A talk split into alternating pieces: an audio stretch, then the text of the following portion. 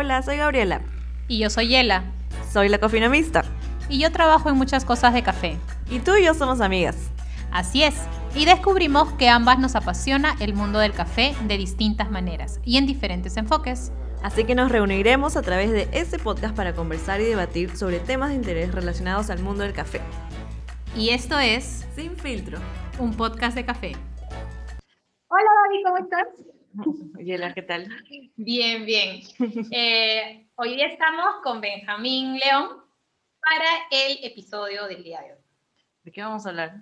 Hoy vamos a hablar de derechos laborales y La profesionalización Eso. en el barismo. Genial. Eh, bueno, pues bienvenido, Benja. Un gusto volver a, a vernos, bueno, esta vez de manera virtual. Eh, y para toda la gente que nos escucha a través de este podcast, cuéntanos un poquito quién es Benjamín León, de dónde vienes, qué es lo que estás haciendo ahora. Perfecto. ¿Ten- ¿Tengo que hablar de- en tercera persona? No, Benjamín León. habla como quieras. Benjamín León es Sacado de Wikipedia. Ok, entonces, bueno, mi nombre, mi nombre es Benjamín León, tengo 24 años, soy egresado de la carrera de Derecho acá en Chile y eh, también soy barista, eh, voy a cumplir 10 años más o menos trabajando en café. Eh, he competido algunas veces en campeonatos de barista, eh, voy a seguir haciendo hasta ganar. Trabajo en una cafetería que se llama Milk en Santiago, eh, soy administrador ahí y barista y también trabajé bastante tiempo en, en 3841, una tostaduría eh, de café en Chile. Eh, soy cofundador del colectivo de baristas en Chile, que es básicamente bueno, una plataforma para que baristas y también otros profesionales del café puedan hacer cursos y hacer actividades para generar fondos, ¿cierto?, para, para solventar sus necesidades eh, y también para ayudar a otros baristas que tengan eh, una situación deplorable por pandemia o también en Chile eh, desde el estallido social desde, desde octubre del 2019. Y entre las cosas que, que he tratado como de ir ayudando en, en general eh, es sobre eh, ilustrar un poco sobre problemáticas de corte jurídico, eh, particularmente a- en derecho laboral eh, para baristas acá en Chile y algunas cosas que en general serían aplicables igual a, a, a otros, a otros países. Oye, qué genial todas las actividades que estás realizando. De hecho, también recuerdo que, bueno, no sé si sigue activo, pero también tenías una cuenta de Instagram que se llamaba Chilean Baristas, donde hacías como una Ah, especie sí, de eh, entrevistas eh, a baristas bacanes de, de Chile, tratando como en, un- en una Sí, especie de bueno, esto visualizar el, surgió- tra- el trabajo, ¿no? Eso, eso surgió eh, entre el segundo y el tercer campeonato en el que competí, eh, en que básicamente me di cuenta de que, que eran muy buenos en lo que hacen, que eran como personalidades muy interesantes. eh, tenía muchos amigos como en café que eh, quizá no eran tan conocidos como considero que debían serlo. Y me, me molestó un poco la idea de que los que normalmente se conocen más son los que participan en campeonatos. Y la idea era básicamente como hacer como un shout out a, a todos esos baristas y hacerles preguntas, mostrarles un poco como cuál era su filosofía, como su perspectiva respecto al café. Y es un proyecto que hice con eh, Francisca Navarro, que era una compañera, una compañera de universidad, que también eh, clienta frecuente en café y que de hecho nos conocimos en una cafetería y no en la universidad, que somos compañeros de carrera. Eh, y básicamente, claro, sacábamos fotos a algunos baristas, algunos amigos que teníamos y le hacíamos preguntas en una serie en Instagram. Eh, eso quedó en pausa eh, como hasta el estallido social. Eh, eventualmente lo vamos a, a retomar, pero eh, es, es complicado también porque también hay muchos baristas que ahora mismo no están trabajando eh, y también la idea es que por temas de eh, distanciamiento social, al final no es tan seguro como ir a todas las cafeterías y sacar fotos y hacer como entrevistas un poquito más, más profundas. Eh, pero sí, también, también hacía eso. Acuerdo. Sí, pero igual, bueno, me parece que es, es un proyecto bastante chévere que hayan podido lograrlo, bueno, allá en Chile. De hecho, te cuento que ha sido inspiración para otras páginas, bueno, aquí en Perú, eh, tenemos un amigo que ha creado una cuenta de Instagram que se llama Barista Guía, que también está con el objetivo de poder visualizar a estos baristas incógnitos eh, dentro de Perú y, y bueno, y que la comunidad los, los conozca, ¿no? Entonces, No tenía bueno. idea, la voy a, la voy a buscar. sí, sí. Bueno, pueden seguirlos ahí en el Instagram y estar felices de que la idea está extrapolándose, ¿no? Alrededor de la región y eso es como algo súper valioso para la comunidad en general, ¿no? Y, y también para visualizar el, el rol del barista, que es justamente... también- lo- sí. sorry, eh, que, que también creo que una de las cosas que nos dimos cuenta a poco era que una de las cosas que lograba eh, Chile en Barista era ponerle un rostro al oficio y un rostro que no era como el típico rostro como estereotípico, porque la figura como del barista, por lo menos en los años en que yo empecé, era una figura súper tosca, una figura como eh, súper eh, pretenciosa, y esa idea como del barista de café de especialidad de que, ah, no, es que yo solo tomo expreso y que si le pones azúcar eres un estúpido, todas esas cosas, eh, creo que no, eran, no, no, reflejaban realmente como a la mayoría de la gente que se desempeña en el café como su oficio, y al final el, el Chile como que le fue dando un poco cara a eso, como tratar de de mover la narrativa del café, como del profesional del café, hacia algo más positivo y tratar como de no darle tanta plataforma a gente que en verdad tenía como esa, esa parada en un principio, o sea, de, como excluir, como de gatekeeping eh, sobre el café. Lamentablemente hay, hay varios de, de, esos personajes dando vuelta, pero afortunadamente cada vez tienen un poco, tienen, tienen menos plataformas. Eh, entonces como hacerse cargo de cuál es la imagen del barista hacia otros baristas, por ejemplo, y también poder inspirar eventualmente a alguien que se quiera desempeñar en esto eh, y que tenga como una buena experiencia de partida y que no tenga que pasar como por hazing entre medio para, para ir mejorando. Entonces que me, me, alegro mucho de que al final este tipo de cosas se, se hagan un poco más populares. Otra cosa que siempre va a ser importante, fuera de, de, de la particularidad de que si eres de una corriente u otra, la visibilización de las personas que están en determinados trabajos siempre va a dar esta, bueno, esta, para, esta palabra tan usada, ¿no? El empoderamiento. Entonces, le das esas herramientas para que pueda también salir, ¿no? Y, dar su voz, su voto o, su, o lo que él piensa que debería estar. Entonces, visibilizar a las personas siempre va a ser una labor correcta. Y que a veces es difícil, ¿no? Porque es ponerte en un papel pero bien por eso. No, bueno, sí, este, es súper, súper chévere lo que nos estás contando, Benja, y sí, de acuerdo con lo que dices de, de que tanto chilean baristas, eh, baristas guías o inclusive el colectivo de baristas y todo ese tipo de organizaciones, digamos, que están circulando alrededor de la industria del café, pero no sé si necesariamente las podemos vincular como parte de la industria del café, yo creería que sí, hacen un, un valor agregado a, a, la comunidad en general, ¿no? Especialmente eh, hoy a, la profesionalización del barismo, a tal vez romper estos tipos de estereotipos que tú comentas que, el, trabajo ya viene. Eh, la semana pasada hablamos también con, con Jocelyn de Mujeres del Café y también nos comentaba que si ah, hablamos de, del barismo, pero solo de mujeres, hay otros estereotipos más, hay otras características que se asocian con el rol de, de, de ser barista mujer.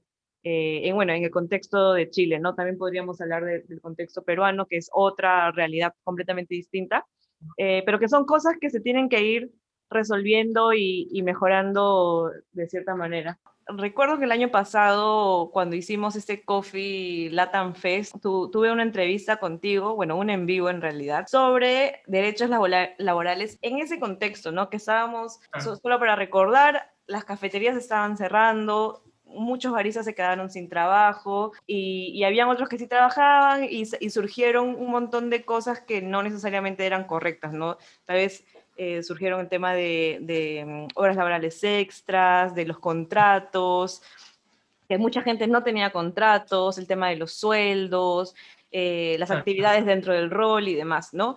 Y, y, tú estabas haciendo, en ese momento creo que ya se había creado colectivos de barista, entonces nos gustaría igual saber un poco más sobre las actividades de, de, de este colectivo y cómo está ayudando hoy a la profesionalización de, del trabajo y apoyo en medio de, de esta emergencia sanitaria. Y, y, eso. Junto con los chicos del colectivo eh, decidimos hace unos días que eh, con, la, con el 31 de enero el colectivo de baristas deja de existir. ¿ya?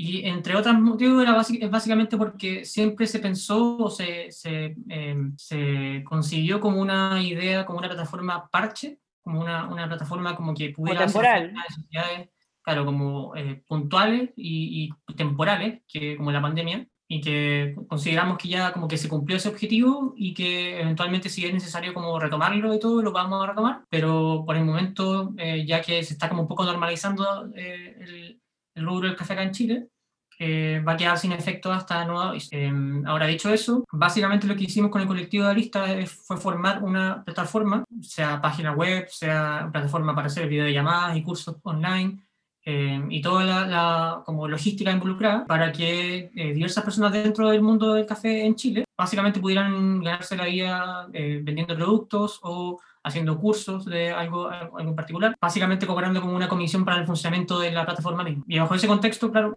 hicimos también actividades como para la recaudación de fondos, particularmente al, al inicio del, de la existencia del colectivo que junto con eh, Comunicando Chile, que es la, la, agencia de producción que organizó el campeonato de barista, bueno, Mujeres del Café también y Cafecitos del Sur, em, que fue una, una eh, institución como separada que se formó en el sur de Chile, em, hicimos básicamente como un evento, como una teletón, eh, para juntar fondos para baristas. Con ese objetivo al final se hizo en un principio y lo que pudimos hacer al final fue juntar suficientes fondos para la mayoría de los baristas que se, creo que todos los baristas que se eh, inscribieron para recibir ayuda, para recibir como algún tipo de, de ayuda al principio de la pandemia, recibieron eh, bolsas con comida, con mercadería y los que no podían como recibir nada por temas de logística y como costos de envío y cosas así, recibieron como el monto en dinero directamente. Eh, y al final la, la, el trabajo involucrado en eso fue haciendo un sondeo sobre en qué situación estaba la mayoría de los baristas, qué necesidades tenían cada uno. Entonces, por ejemplo, eh, disociar, discriminar básicamente entre qué baristas tenían como una dieta normal o como eh, omnívora totalmente, sin ningún tipo de restricción, eh, y qué baristas, por ejemplo, eran veganos, eran vegetarianos y por tanto no les convenía recibir una caja de mercadería porque habían cosas que no iban a poder consumir. y a ese tipo de baristas, por ejemplo, les llegó importe monetario, o también había algunos baristas que necesitaban medicamentos o que tenían, necesitaban ayuda para comprar pañales o cosas así. Em, y al final a ese tipo de baristas también le llegó eh, dinero en vez de la caja de mercadería. Genial.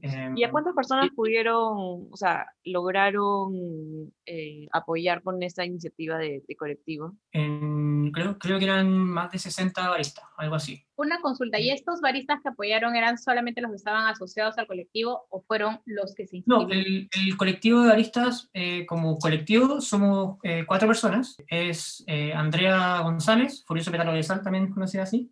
Eh, tremenda barista, también fue competidora del campeonato de filtrados. Eh, Sebastián Miranda, que es de Taller Café, campeón nacional de filtrados. Godínez, también conocido por todos como Godínez, es, un barista como que lleva mucho tiempo trabajando y también es diseñador. Eh, él, de hecho, hace toda la gráfica y todo el diseño de todas las cosas que publicamos en el colectivo y que su Instagram es Godínez no fue. Y yo, entonces al final como que nosotros cuatro armamos el colectivo lo manteníamos como funcionando eh, pero estaba como abierta la plataforma para alguien que quisiera hacer como un curso que no era parte de los cuatro y al final como que eh, se movía de esa manera. Pero al final los beneficiarios de toda esa, esa eh, actividad que se hizo junto con Comunicando Chile y con estas otras instituciones, al final fueron como todos los baristas que nosotros pusimos un, un, formulario como a disposición para que uno lo pudiera rellenar para solicitar como ser beneficiario de la, de la caja de mercadería o del importe monetario. y al final a todos les llegó algo eso lo hicimos al principio de, como la pandemia, esto es abril, eh, mayo, eh, y después de eso básicamente seguimos haciendo actividades como normales de colectivo, haciendo charlas, cursos eh, y actividades como esa. Sí, me parece súper chévere. He visto un montón de cursos de, de, cómo hacer, por ejemplo, cafecito desde el hogar. Este, habían cosas más técnicas también. Creo que inclusive llevaron, hicieron un, un curso de de la calidad del agua, si bien recuerdo. Eh, y no sé, siento que me gustaría estar ahí en ese momento o que acepten tarjetas de crédito para poder tomar uno de esos cursos, porque aquí en Perú hacen ese tipo de cosas. Sí, yo, yo por lo menos le hice cursos a gente en Argentina y gente en España. Eh, que pagaron o con tarjeta de crédito con PayPal como el, el tema con, con, el colectivo es que, claro, nos dimos cuenta de que eh, era súper practicable llegar y hacer cursos por una plataforma online eh, y que podíamos como ganarnos como, o, de alguna manera sobrevivir esto en base a este tipo de, actividades. Y cada uno al final como que pudo hacer lo, lo, que, como lo que se sentía más cómodo haciendo cursos y cosas así. Andrea hizo cursos de filtrado, hizo cursos de eh, Aeropress, Sebastián hizo una charla, hizo un par de como charlas sobre eh, su presentación en el campeonato de filtrados. Godínez también hizo cursos sobre introducción al café como en palabras simples, como una cuestión mucho más introductoria, más como eh, Javito, que un, Javier eh, em, hizo curso sobre agua, que él eh, me parece que es ingeniero químico o está terminando esa carrera. Hizo curso sobre agua y también llevó a cabo un, tiene un producto que se llama mejorador de agua, que es como un sachet de minerales, que uno básicamente le, se le adiciona a, agua blanda y queda como con un balance de, minerales y alcalinidad y todo eso como optimizado para café. Buenísimo. Eh, también tuvimos el kit de ácidos eh, con, con Felo. Y él también hizo cursos sobre cómo el, el, kit de ácido y cómo usarlo y todo eso. Eh, y por mi parte he hecho cursos de extracción, de tueste y de capping. De hecho, casi nos faltan muchas más plataformas online, pero creo que se está en camino. Y el tema también, a mí lo que me gusta de las plataformas estas virtuales es de que puedes tomar cursos sin moverte. O sea, por ejemplo, ¿no? Te da la facilidad de que antes tenías que viajar, tenías que irte. Ya, esa parte de cercanía. Y, y también en el, contexto, en el contexto chileno el tema de los cursos está, a mi modo de ver, bastante delegitimado. Eh, por, por el, o sea, el tema de las certificaciones, por ejemplo, como las certificaciones SCA, eh, están bastante deslegitimadas en Chile, particularmente porque, a mi modo de ver también, están bastante desactualizadas. O sea, como los currículos como que, que rodean a las certificaciones eh, SCA en Chile, eh, están bastante desactualizados. Y había como una oferta súper difusa de cursos, como que había cursos por todos lados, algunos certificados, algunos no, y al final la importancia de la certificación está un poco como en, en, en discusión por un lado. Yo, por ejemplo, llevo varios años trabajando en café, no, estoy, no tengo certificación SCA de ningún tipo, ni de otras instituciones. Llevo haciendo cursos bastante técnicos igual. Ahora, tiene, tiene su valor definitivamente, pero a mí nunca me han preguntado en una cafetería si es que estoy certificado o no, y tampoco nunca ha sido como una preocupación eh, como al momento de encontrar otro barista para la cafetería y cosas así. Entonces, en Chile particularmente, eh, eso está bastante deslegitimado y creo que la pandemia, entre, entre otras cosas, como que generó mo momentum suficiente para cambiar esa situación eh, y que básicamente explotaran como todos los cursos como mucho más enfocados en algunas cosas eh, y también más accesibles. Porque, o sea, un curso en, en Chile como con certificaciones acá puede costar sobre 300 mil pesos y al final mucho del, del, curso tendría a ser como trivia, como datos sobre café, pero no te enseñaban realmente como, ah, ¿por qué yo estoy eh, moliendo de esta manera? ¿Por qué yo estoy tampando de esta manera? Sino que casi que te decían, tienes que moler acá, apretar acá, meterlo acá y apretar un botón. Y lo cortas en 20 a 30 segundos. Y eso es tu precio. Y si quedaba un poco detrás de, de, lo que realmente es la educación eh, sobre café hoy en día. Eh, yo lo, los únicos cursos que, que, he tomado, de hecho, eh, son los de Barista Hustle. Ya los, los termino todos y, y, después me, me, desuscribo y después espero que salgan nuevos cursos y los tomo de nuevo todo. Eh, pero todo, básicamente todo el contenido que, que, que, imparto en los cursos son eh, o contenido proveniente de ahí o contenido proveniente de experiencia, de trabajo en barra y también de experimentación.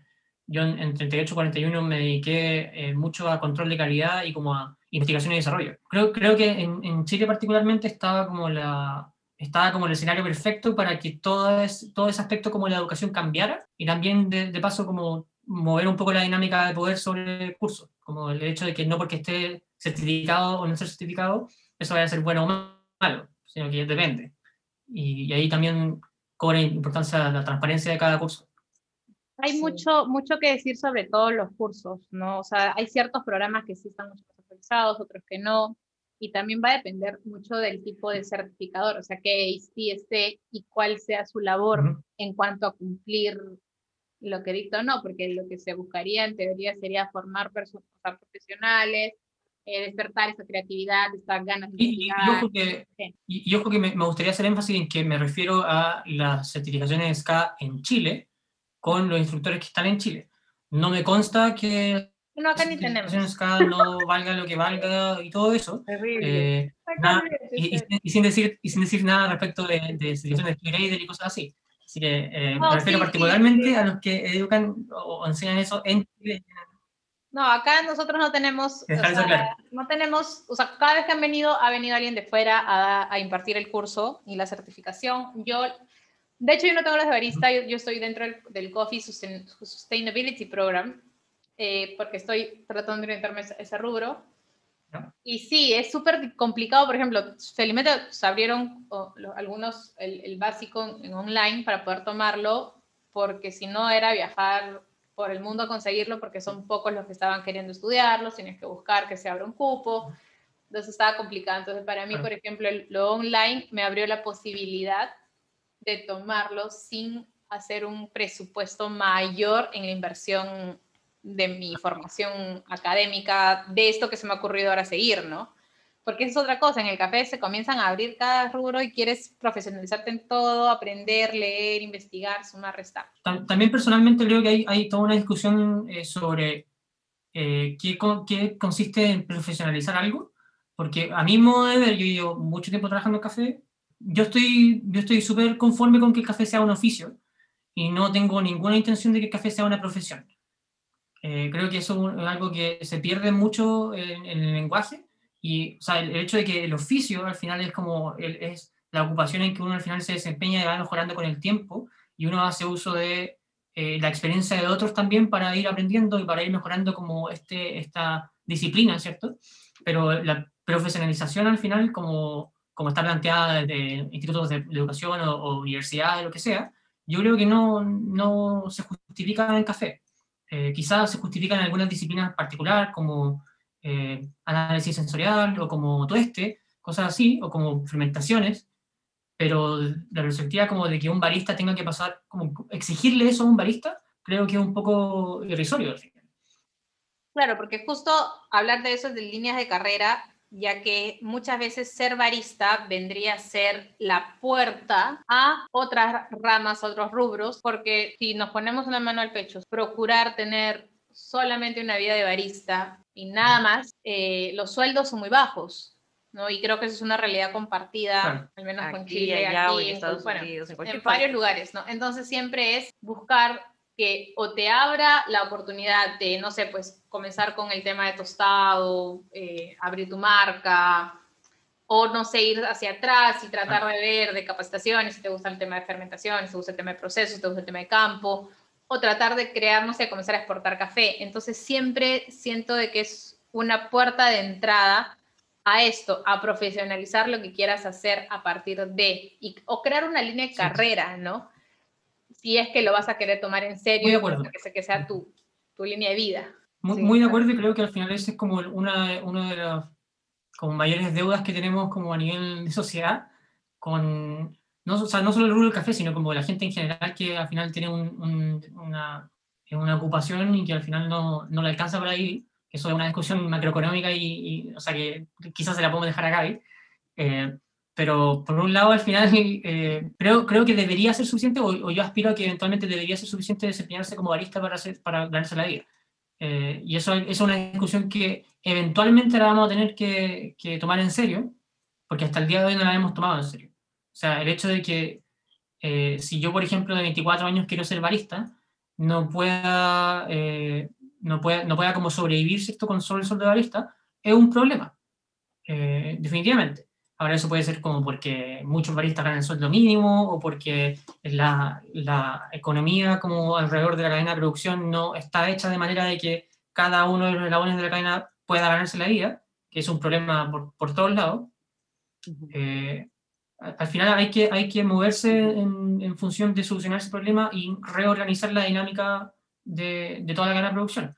Porque al final no es que los dueños de cafetería en general no le quieran pagar un sueldo decente a los baristas, o no es que los tostadores no le quieran pagar un sueldo decente a, a quienes trabajan, pero a veces simplemente nos da el, el como la, la, economía que, que los rodea, eh, y, y, a veces simplemente eh, hay malas decisiones de por medio. O sea, yo conozco muchas cafeterías, o no sé si muchas, pero hay, hay un par de ejemplos de cafeterías en Chile en que simplemente como que pensaban que eh, era hacía falta un, barista o dos baristas, cuando en verdad uno podía hacer la pega de otro y, se podía distribuir de manera más justa, ¿cierto? Como los ingresos. Entonces, sí, hay, hay, muchas cosas que cambiar a nivel como estructural dentro del oficio del café que eh, creo que eventualmente lo vamos a tener que hacer y ojalá que hagamos más temprano que tal. Eh, sí, escucha, tengo un montón A ver, si quieren hablar de derecho, ya. Son todas cosas que, que han hablado hasta ahora, ¿no? Pero. No es, no es ponerlo de, de, de, malo al dueño de la cafetería o al dueño de, ninguna parte del emprendimiento, sino que al final es cómo hacer los números y hacer que estos números se vean evidenciados en sueldos. Ese es el problema, como que de toda la cadena de valor. Como los ingresos o, o la, el valor está distribuido de una manera no equitativa, correcto. Eh, hay mucho margen de, valor agregado al final de la cadena, este, que justamente se queda en el mundo de cafetería, pero para poder subir todos esos precios tienes que subirle el precio al consumidor eventualmente, pero no hay suficientes consumidores que consuman café en general. Acá, por ejemplo, en Perú tenemos el problema de, que no se consume tanto café, inclusive siendo un, país eh, productor, ¿no? Eh, no sé ahorita cuánto está el margen en, en, Chile, pero la idea es que si es que no tienes una demanda que te compre tu producto, si es que no tienes una demanda que, que permite, o sea, que a través de la señalización de precios y de la calidad quiera ir a comprar tu producto, no puedes subir el resto, no puedes mirar atrás y decirles, pucha, te voy a pagar este, un poco más, o sea, no se puede. Entonces, dentro de la misma cadena de valor, tiene que haber algo, una señalización que diga como que ya, aquí vamos a generar valor. El rol del barista tiene, un, tiene eh, algo que permita generar un valor agregado a la industria y que permita subir el precio este, a, los, a los consumidores, ¿no? Y que, por ejemplo, puede ser, ejemplo, desde crear una bebida de autor para una cafetería, y eh, mejorar un proceso, como, como lo que estaba comentando Benja.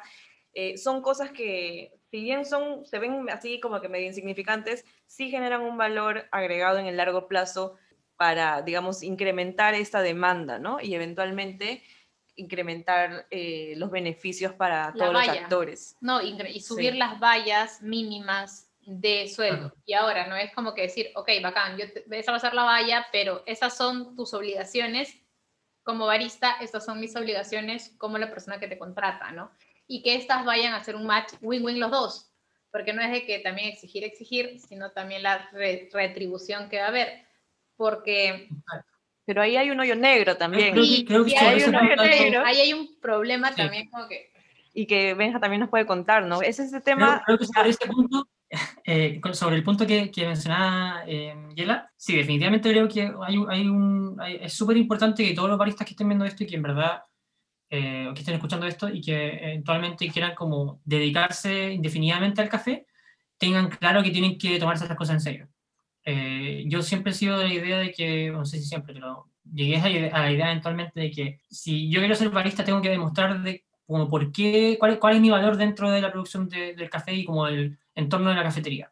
Ahora mismo yo estoy trabajando en una cafetería, eh, la estoy administrando y estoy haciendo todo el café, estoy solo básicamente moviendo toda la cafetería, que es un esquema que funciona mucho en muchas cafeterías en Chile. A mí lo que me preocupa día a día es bajar los costos, subir la ganancia y tratar de organizar todo, de que todo funcione de la manera lo más rápida posible, de la más eficiente posible.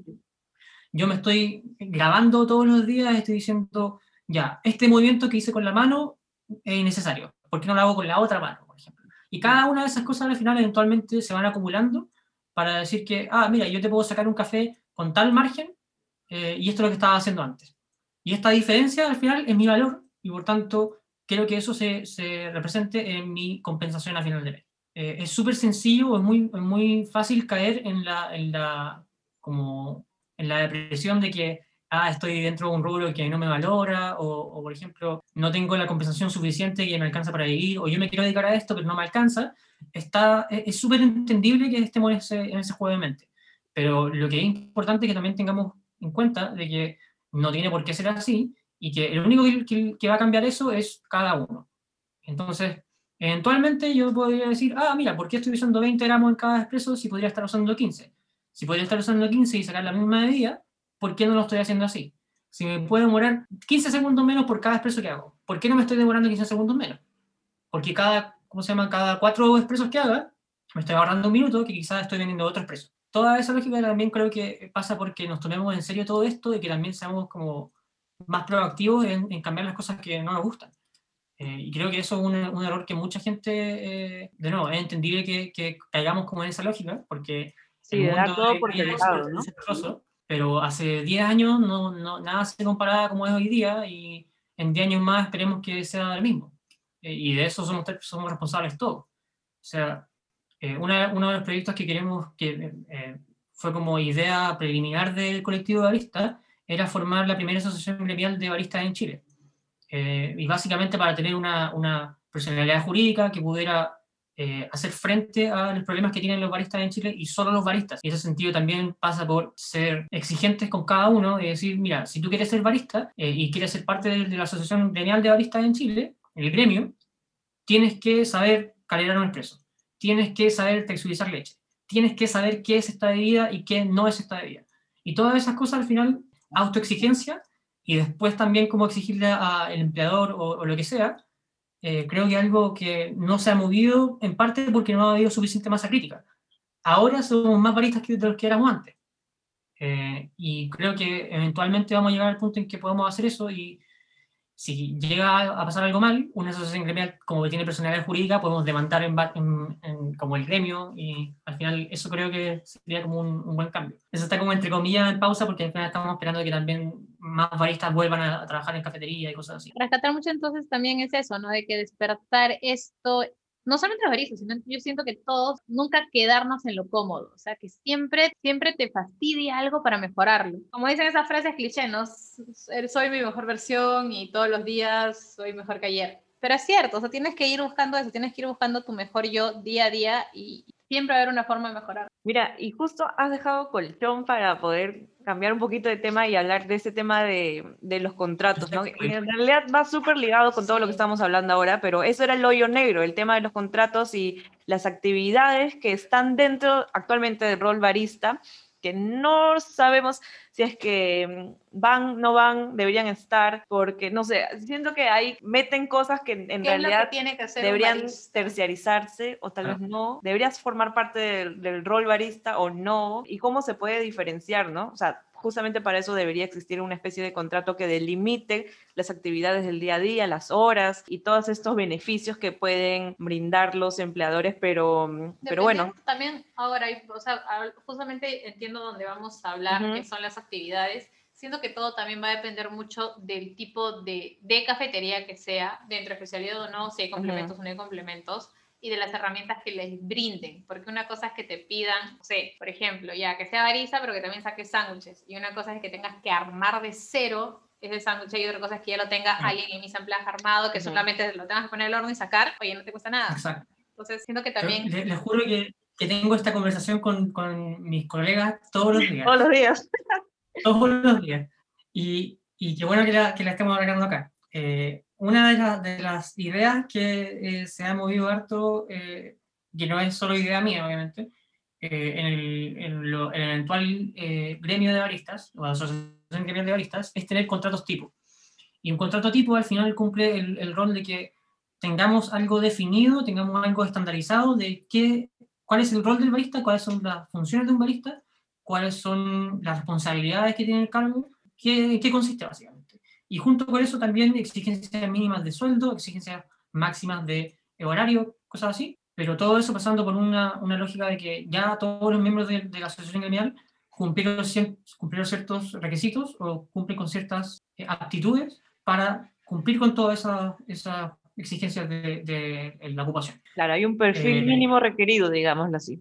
Mínimo, o sea, y, y la idea es que no sea una cuestión como poco accesible, sino que si tú quieres formar parte del gremio de baristas, eh, que es algo que también les recomiendo mm, hacia lo cual moverse en, Perú y en, todos los demás países, es básicamente se le exige a todos saber calibrar un expreso o saber hacer un troubleshooting mínimo sobre la máquina de expreso o qué estaba pasando o por ejemplo saber la carta de vías clásica o cómo se define o tener alguna idea de eh, conceptos como generales y que no sea algo como que, no, que simplemente no te dejemos entrar al gremio, sino que si tú quieres entrar al gremio tienes que aprender todo esto. Acá está todo el material, pero tienes que pasar una prueba, tienes que acabar esa prueba y tienes que eh, ahí como poder decir que, ah, claro, soy miembro del, gremio barista, soy barista, según lo que dice el gremio. Y paso, paso dos sería tener este, este tipo de contrato, contrato tipo, ¿cierto? Contrato como estandarizado sobre el área. A mi modo de ver, eh, y esto pasamos primero con un tema como subjetivo y después lo vamos objetivizando con algunas cosas que, que podrían eh, cambiar de una cafetería a otra. El barista es el que hace café. Partamos de esa idea súper simple.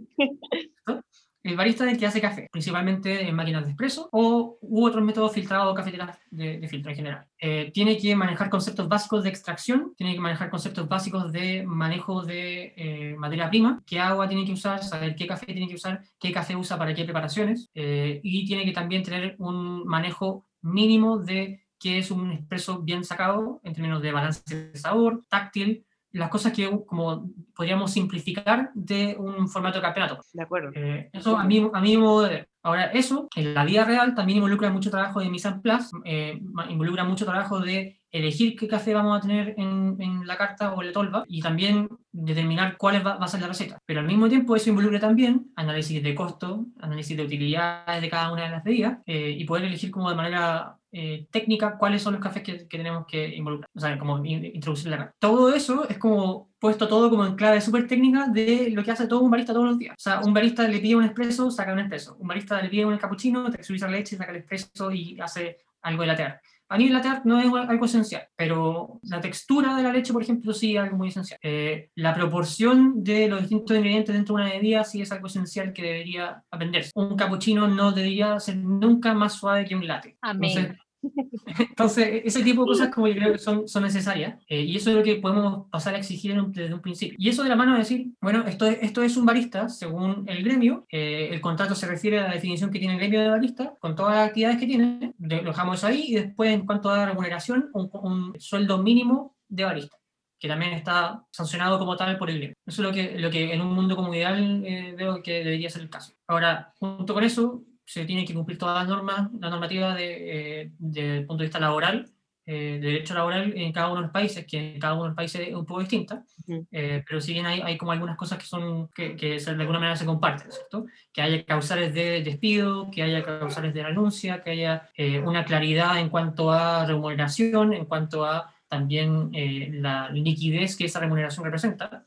En Chile tenemos un problema eh, gigantesco a nivel transversal en todas las ocupaciones, en que la remuneración a veces no es la remuneración. ¿Cómo en, es? Muchos, en muchos contratos suele pasar que uno tiene una, una remuneración líquida, que es básicamente cierto el, el, el, importe que está sometido a pago de impuestos de la renta. Eh, y por otro lado, eh, tenemos también bonos. Bonos de alimentación, bonos de transporte, bonos de eh, manejo de caja, de toda una serie de, de, cosas distintas. El problema que se genera ahí es que los bonos no son parte del sueldo. Puede que a un barista le paguen, no sé, 600 mil pesos, 500 mil pesos, 400 mil pesos, pero que realmente le estén pagando el mínimo y que la diferencia entre el mínimo y el, la plata que realmente le depositan todos los, los, meses en la cuenta, esa diferencia no es sueldo. Y por tanto, cuando yo quiero abrir una cuenta a corriente, por ejemplo, no tengo liquidez. Ese es un problema gigantesco que, que en verdad pasa netamente porque hay una tradición en contabilidad de reducir costos por todos lados.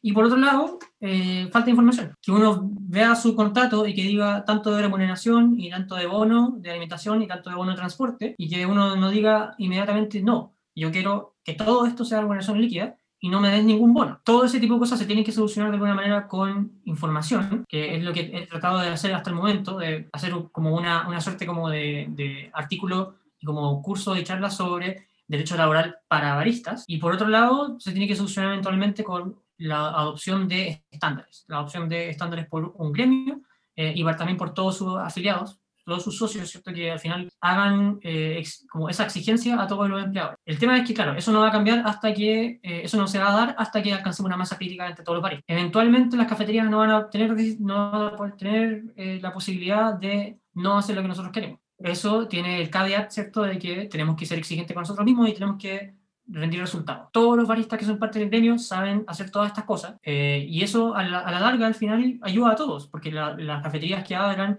van a saber dónde buscar baristas, va, va a haber una claridad súper como, super como compartida de qué es lo que hace un barista, qué es lo que, lo que se le paga mínimo a un barista, y todo esto sería condiciones mínimas. En el día, el día de mañana, como lo que, lo que estábamos conversando, eh, alguien, contratan a alguien como barista, pero también tiene una labor de, de administración, o tiene, eh, por ejemplo, que armar sándwiches o armar lo que sea, perfecto, pero en lo que respecta a barista, estas son las condiciones, y si quieres introducir más cosas, ah, eso tiene que ir de la mano con una, una remuneración adicional.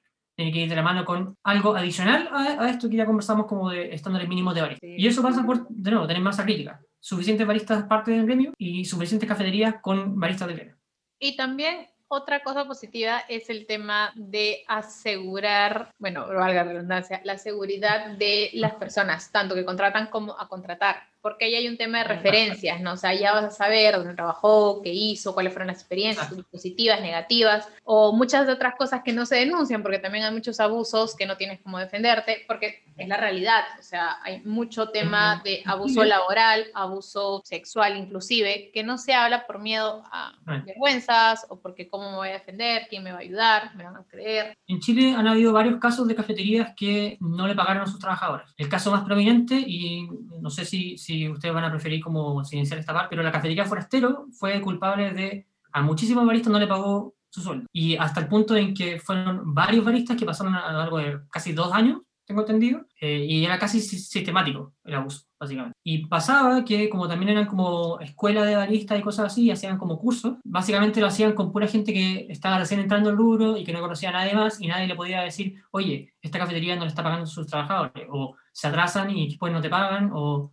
te vas de la cafetería, o siempre te echan y no te pagan lo que te deben. Entonces, son eh, situaciones que son sumamente perjudiciales para todos y que un eventual gremio con un código de ética que puede hacer frente a, una serie de, situaciones adversas eh, podría solucionar. Eh, el hecho de que tengamos un gremio, en Chile por lo menos, como la asociación gremial, tiene personalidad jurídica y eso implica que la asociación gremial puede demandar a alguien, puede demandar a una persona, puede demandar a una cafetería, a una empresa, lo que sea, y lo puede demandar representando a uno de sus afiliados, por ejemplo. Entonces, en el caso de que alguna cafetería eh, no le pague a su trabajador y ese trabajador es parte del gremio, simplemente el, gremio puede demandar directamente a la cafetería. Entonces ahí ya tenemos un como apoyo eh, desde el punto de vista jurídico, ¿cierto? monetario, etc. Por otro lado, todas las asociaciones gremiales en Chile, por lo menos, que va a ser toda la, legislación distinta en cada uno de los países, requiere que los afiliados paguen una cuota de incorporación y que también eh, actúen como ente de cotizaciones previsionales. Las cafeterías que tienen baristas del gremio contratados tendrían que pagar todos los meses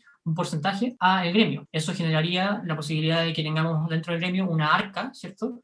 Que pueda hacer frente a, emergencias, como por ejemplo que un barista necesita una operación, por ejemplo, que ha pasado en Chile. Eh, el hecho de que hayan como arcas y que haya como eh, un fondo particularmente eh, orientado a eso es algo que a todos nos conviene. Y por otro lado está todo el tema de certificar cafeterías, y también certificar como, como por parte del gremio a baristas que digan que puedan formar parte de una bolsa de trabajo. Oye, si yo quiero abrir una cafetería, puedo revisar la bolsa de trabajo de, la asociación gremial, del gremio de baristas, y decir, todos estos son baristas que cumplen con todas estas condiciones, todos estos están desempleados y han trabajado en todos estos lados y al final tienen esta como calificación por parte de la cafetería, lo que sea. Se puede llegar a una serie de modelos distintos. Pero por otro lado, si uno es barista y está tratando de encontrar trabajo, uno puede decir ya, ¿qué cafeterías están aprobadas por el gremio? En el sentido de que cumplen con eh, el contrato mínimo, cumple con condiciones mínimas, están bien catalogadas por otro país. Y al final eso es como la, la, plataforma que te permitiría tener claridad en todo esto, porque al final el problema que se genera siempre es la desinformación. Se manipula la información para que, ah, bueno, me están ofreciendo esto y supongo que será lo mismo que le ofrecen a todos. Y a veces no es lo mismo que le ofrecen a todos. si eventualmente hay, un caso de eh, diferencia, ¿cierto? Pay gap entre mujeres y hombres, vamos a tener mucha más claridad al respecto. Entonces, ese tipo de cosas al final son, son, son cambios estructurales que a medida que hemos ido profesionalizando, a, a, medida que hemos como hecho más serio el oficio del café, hace falta hacer, o sea, hace falta hacer ese, tipo de transformación. Entonces, si queremos cerrar la idea, ¿qué sería ser un barista profesional, entre comillas, sin título? A mi modo de ver, barista es el que hace bebidas en base a café con cierto stand, puesto como en solo una oración. Ahora, eso involucra eficiencia en manejo de barra, involucra una, un, estándar sensorial eh, de cómo tienen que salir las bebidas y eh, si estamos dentro del esquema del café especialidad, también involucra eh, básicamente brindarle como el valor, ¿cierto?, al, café como corresponde. El respeto a de dónde viene ese café, cómo fue tostado, el respeto a la cadena de producción como tal y no, por ejemplo, ¿cómo se llama?, desperdiciar materia prima, desperdiciar café, desperdiciar leche, desperdiciar agua, todas esas cosas que al final como que creo que a, esta altura están como dentro del ethos del café especialidad. Más allá de eso, si uno es barista y también hace otra cosa, que eso sea aparte. Y creo que esa es como la, la única manera que en verdad vamos a lograr mayor estabilidad. Porque uno puede ser barista y también puede sacar alguna pastelería o armar jugos o lo que sea. Eh, y en cada cafetería esa, esa situación va a ser distinta. Al final, si es barista, creo que lo esencial del barista es eso, sacar café de buena manera, básicamente. Eso sería No sé qué, qué opinan al respecto. Con estandarización, por favor, todas las cosas. estandarización. No, que estamos creo que súper alineados porque de hecho aquí en nuestros apuntes, tenemos apuntes del, pod- del de ese episodio, habíamos puesto que, que sí, que también creemos que el rol del barista es, es no solo tener todo este conocimiento de la parte técnica, de, de cómo sacar una bebida y de cómo funciona el rol de, del barista dentro de una cafetería, sino también esta, este otro lado, mm, técnico también, pero distinto, eh, porque está más asociado al agro, que es tener un respeto eh, al campo, al rol del, del resto de los actores dentro de la, cadena de la cadena de café. Eh, y yo agregaría algo más, que es, no sé si es súper importante, yo sí lo veo súper importante desde mi punto de vista como consumidora, que es el tema de, de comunicador, que el barista debería ser también una persona que, sepa comunicar la bebida, el trabajo del resto de todas estas personas que han trabajado para poder hacer la taza que estoy tomando yo este, in situ o, en la bolsa de café que pida y demás, ¿no? Y creo que ahí hay un hueco también de, de habilidades que todavía se pueden trabajar. Son un poco más individuales en términos de cada barista, y, y, hay una dispersión gigantesca de quién es mejor comunicador y, y quién no, pero yo sí lo valoro tipo, bastante. Claro, pero también es el sí. tipo de comunicación, porque a veces queremos, o sea, esperamos como consumidores llegar y que te cuenten todo, y de repente uh -huh. no es la forma asertiva del barista, ¿no? Tiene otras formas, o no es uh -huh. tan entrador, o va a preferir de que no, yo no le hablo porque todavía no lo conozco. Entonces, siempre en el tema de comunicación, pero sí, sí, es complicado comenzar a evidenciar que el barista tiene este rol y que, ¿qué pasa? También que se tiene que comprometer con el mensaje que la cafetería quiere dar. O sea, creo, creo que el, el, el, en términos como de cómo se relaciona esto a, la, a, lo, a, lo, que estábamos hablando, como de cuál es el rol de barista, como cuál es, qué es un barista para efectos como de contrato y todo eso, ahí creo que hay una diferencia necesaria entre qué es un barista como mínimo y qué es un muy buen barista. Si yo estoy poniendo, desde la perspectiva jurídica, ¿cierto? Si estoy poniendo en un contrato cuáles son las labores del barista, probablemente no voy a incluir como esa labor como de, como, como de comunicación o como de, de básicamente interpelar a los, a los, consumidores y cosas así. Probablemente sí me voy a enfocar en cosas mucho más técnicas, eh, pero al final la, la, aspiración que uno tendría de un barista como mejor o peor vendría definitivamente eh, dada por eso, de, oye, ¿cuánto me conecto con, con la gente? Eh, de acuerdo. ¿qué tan en términos bien... objetivo es, es bastante claro. correcto decir que el rol del barista sea, es la persona que produce una bebida de café. Y ya. Y, y estoy de acuerdo de que eh, un mejor barista se comunica mejor con la gente y que hace bebidas, o, o tiene como quizá un mejor ánimo, o tiene una manera como de expresarse un poco más, más como eh, histriónica o lo que sea, pero eso creo que es una discusión distinta a qué es lo que le deberíamos exigir a todos los baristas. Entonces, también hay, hay personalidades muy distintas en los baristas. Hay, hay baristas que son mucho más eh, extrovertidos y que también se comunican mucho más, y hay baristas que son mucho más analíticos y que no, no tienen como esa, esa, esa como afición a, a la gente. Eh, y creo que... Una apertura social, pongámoslo. Claro, o sea, ten, ten, tienen todas esa, esas diferencias como entre personas. Eh, y también, como decían, hay, hay, distintos proyectos de cafetería, hay distintas como propuestas. Eh, no café, todos hay cafeterías donde uno... De... Confieso, a veces no entro a una cafetería porque he visto que el barista que está, ah, no, es su mala gracia, y me voy a otro lugar, aún así no sea el mejor café. O sea, me, ha pasado, o sea, y esa cafetería está perdiendo, o sea, ese cliente va a regresar, pero de repente en, en el otro turno, ¿no? Porque sabes hay, que... hay cafeterías cafetería en Chile donde el café puede que no sea, tan, sea el mejor, pero la conversación con el barista lo vale. Y también hay cafeterías donde el café es muy bueno y casi que parte de, de la idea o parte de la propuesta es que el barista es apático o es pesado. O lo pides para llevar, por favor, porque es que, no, es, no, es que me lo llevo, gracias. Estás corriendo.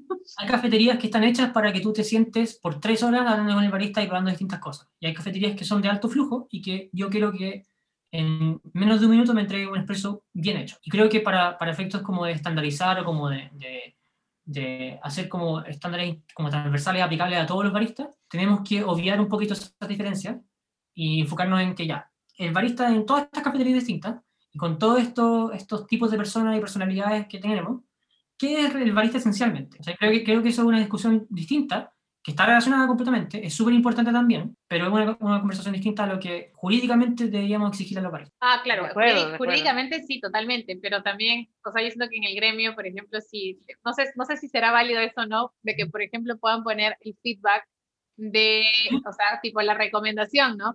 Pero es como que, oye, por ejemplo, ya yo ex dueño de cafetería y entiendo normalmente que tengo otras inspiraciones y me piden una recomendación, diría, ¿saben qué? O sea, contrátenlo porque se compra el cuento de la cafetería totalmente, se compromete y va a ser el mejor difusor de tu mensaje. O sea, para mí ese sería, yo luego que leo eso para contratar a alguien, en dos, entre dos que están en la misma, o sea, ya, habilidades, sacan los mejores expresos, y que ese sea mi diferencial, ¿no? Pero eso asegurando, eso, eso básicamente como bajo la idea de que tú, eh, si estás formando una cafetería, esa es como la propuesta que tienes. Porque hay cafeterías que quizá lo único que andan buscando es alguien que sea exacto, preciso y rápido y, que sea una máquina. Eh, que son, son como los dos eh, límites del espectro y, al final lo, eh, tenemos que darnos también el trabajo de conocer a la gente. Creo que entiendo perfectamente como la, la inclinación a que todo sea como data y decir como que ya, ¿cuál es el barista como más buena onda? pero eh, nada, nada al final va a, reemplazar la interacción social de una entrevista de trabajo. Al final la, lo que creo que es necesario es que tengamos una plataforma que tenga suficiente información para que el, elija, el barista que elija dentro de la, de la bolsa de trabajo, por ejemplo, del, del, gremio, todos van a ser un producto mínimo de aquí para arriba. Y ya van a haber baristas mejores que otros, y van a haber baristas que te, que te van a caer mejor, pero al final eso es, lo, lo, entretenido de conocer gente y conocer también nuevos baristas. Al final todos van, van a seguir contratando baristas por, por, referencia y por como boca a boca. Todos van a ser el favorito de alguien, siempre hay el favorito de alguien. De todas maneras. Sí, sí, de todas maneras. Porque hay, gente, eh, hay gente que le gusta que solamente le sirvan el buen café y que no les digan pero ni buenos días también hay. Es como que solamente dan mi café. Piensen, que la mayoría de la gente cuando compra café, compra café antes de tomarse su primer café del día. Entonces, la, la como banda ancha para, para, como emocional para interactuar con la gente es otra, en la mayoría de los casos, sin hablar de nada cognitivo, o sea, ya, ya eso es otro tema. Entonces, yo, yo todos los días que atiendo a gente y de repente están como, veo como dormidos, me dicen como, quiero, oh, me pude explicar esto y como que están como súper como, ya, eso es porque no se han tomado su café todavía. Es sumamente entendible. Claro, quizás es como la, la, empatía mayor, pero al final eh, todos van a ser distintos y, hay que conocer a la gente. Eh, bueno, yo creo que ahora sí hemos recogido un montón de información. Hemos hablado dos horas clavadas. Eh, perdón por habernos extendido tanto. tanto tiempo. Sí, pero, pero bueno, ha sido muy valioso, ha sido muy chévere. Mucho, me ha gustado, un que me gusta mucho. De hecho, eh, yo siempre, siempre eh, tratando, o sea, yo no soy barista. Yo, soy, yo. Y, por ejemplo, nosotros somos consumidoras. Y somos consumidoras que vamos a la cafetería simplemente porque nos gusta tomar café, ¿no? Entonces somos un tipo de cliente unicornio, se podría decir. claro, porque vamos a ir, o sea, vamos a coger cafetería de especialidad uno. Dos, sí nos va a gustar la interacción con el, con el, con el barista. Es más, Gaby ya tiene una receta. O sea, Gaby va y puntualmente, tú tienes que preparar ah. tu flat white.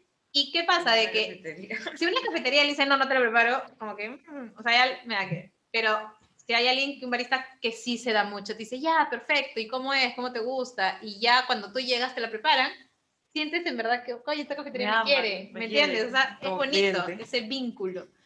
Yo, en cambio. terceros lugares de Lima.